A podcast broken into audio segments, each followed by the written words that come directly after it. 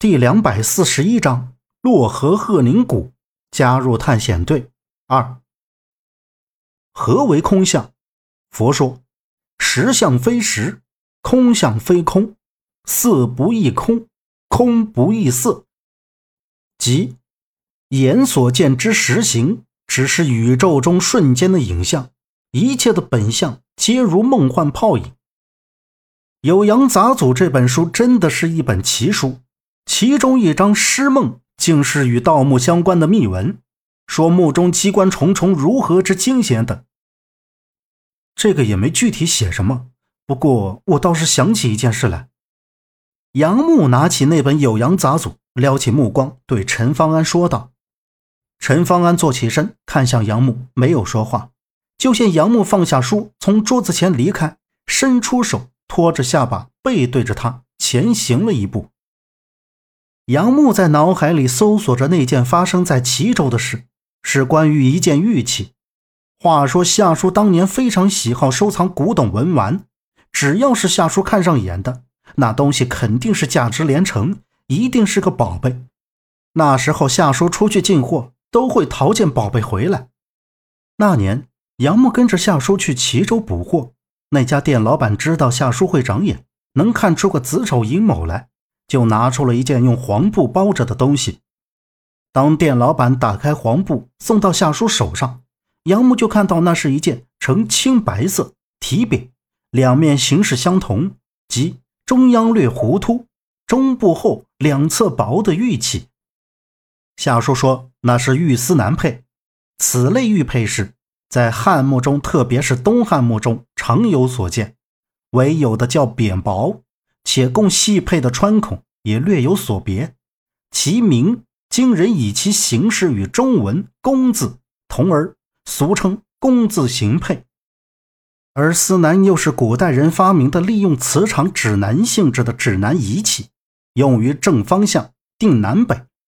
以司南补时之风，尤以新蒙时期最为盛，欲有辟邪压胜之效，人们遂仿司南之形。将实用器变为配饰器，足呈顶部有司南形状的小玉佩，随身佩戴，用于辟邪压胜，为司南佩。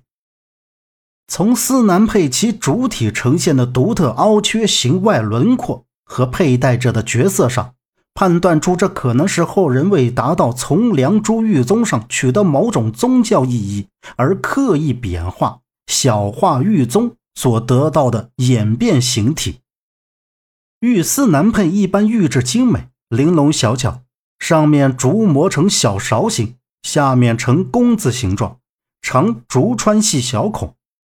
盛于汉代、明清时期多见仿品。夏叔看了一番，对店老板说：“这件宝贝是真玩意儿，价格应该是能卖个好价钱。”店老板想让夏叔收了，但夏叔坚决不要。还问店老板：“这玉丝南佩怎么来的？”店老板悄悄告诉夏叔：“说是自己跟着几个盗墓贼一起从古墓里盗掘出来的。他们在古墓里遇到了很多奇怪的现象，说自己在墓里看到了前所未有的光彩事件。他还说，在古墓里见到了他死去多年的妻子。后来又遇到很多机关，惊险万分，可谓是历尽生死。”夏叔问他是从哪儿盗出来的，店老板说是在洛河一带，并没有具体说，肯定是怕夏叔会去那里。夏叔只是笑了笑，最后走的时候还叮嘱店老板一定要尽快出手，不然会有麻烦。出了店，杨木问夏叔为什么不收，夏叔说那件玉丝南配邪性，并不是真正的玉丝南配。这非常的令人费解。杨木也看了那玉佩，像夏叔说的，那就是玉丝男佩。可夏叔竟说不是。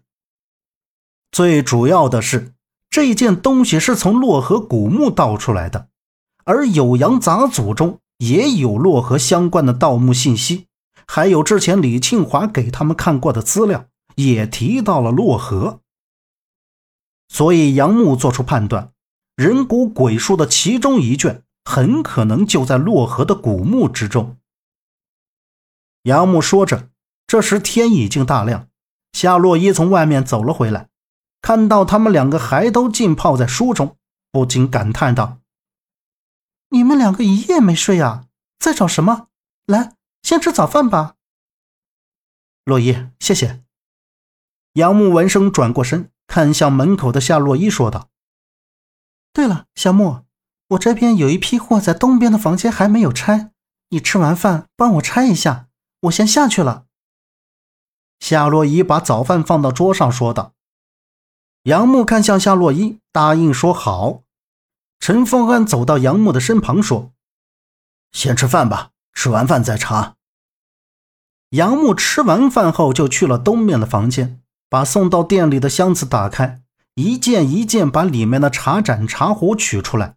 在取最底层的时候，发现底层是整个的。拿掉草尾之后，再一看，居然是青铜爵。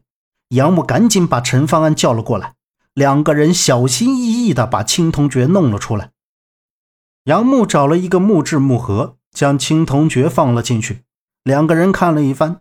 这正是陈方安所说的商代兽面青铜爵。只见青铜爵背负一侧有斑，呈兽头衔环状，有饕餮纹环绕，表现古代的神兽。其凶猛庄严，结构很严谨，又不失生动活泼，韵律十足。杯下三足细长外撇，为刀状，整体器形线条流畅，张弛有度。现出古朴肃穆、神秘静谧的气质，这古拙美感深深吸引了杨木。杨木低头认真端详地瞅着。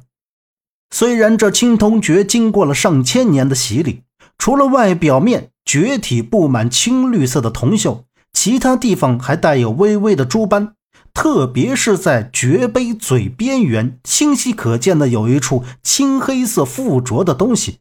说不上来是什么。片刻，杨木指着杯嘴那附着的东西问道：“你说这上面有蛊毒，在什么地方？难道是这青黑色的东西吗？”杨木说着，不自觉地抬起右手向木盒里伸过去。“喂，不要命了！”陈方安立即喝住他。杨木这才缓过神，赶紧把手退了回来，愣愣地瞅了一眼陈方安，心里一颤。如果陈方安不及时喝住自己，真是要中了蛊毒，自己的小命那就一命呜呼了。陈方安也俯视过来，他眼珠左右扫着，随后摇了摇头道：“这是不是蛊毒不好说，看不出来，恐怕只有蛊族人才知道了。那怎么办？现在咱们两个谁也确定不了，这到底是不是那中了蛊的青铜爵？难不成？”去找葛吉恩，把青铜爵交给他。但是这全是一件古董了，如果鉴定是真的，那是要上交国家的。杨木抬起头说道。陈方安直起身，目不斜视地看着杨木，然后眼珠一转道：“如果是真的，那也要先清除蛊毒，不然会害死很多人。你先把它收好，千万别让任何人碰。我去把葛吉恩找来。”看看他的态度，再做决定。嗯，只要他同意清除蛊毒，上交国家。杨木一拍桌子，喝道：“杨木的话还没说完，夏洛伊就在楼下喊他，因为张姐上午有事请了假，夏洛伊要去给夏叔送饭，让杨木先下去看店。正好陈方安顺路把夏洛伊送到医院，看着他们离开之后。”杨木就向梨花木茶桌走去。本集播讲完毕，感谢您的收听。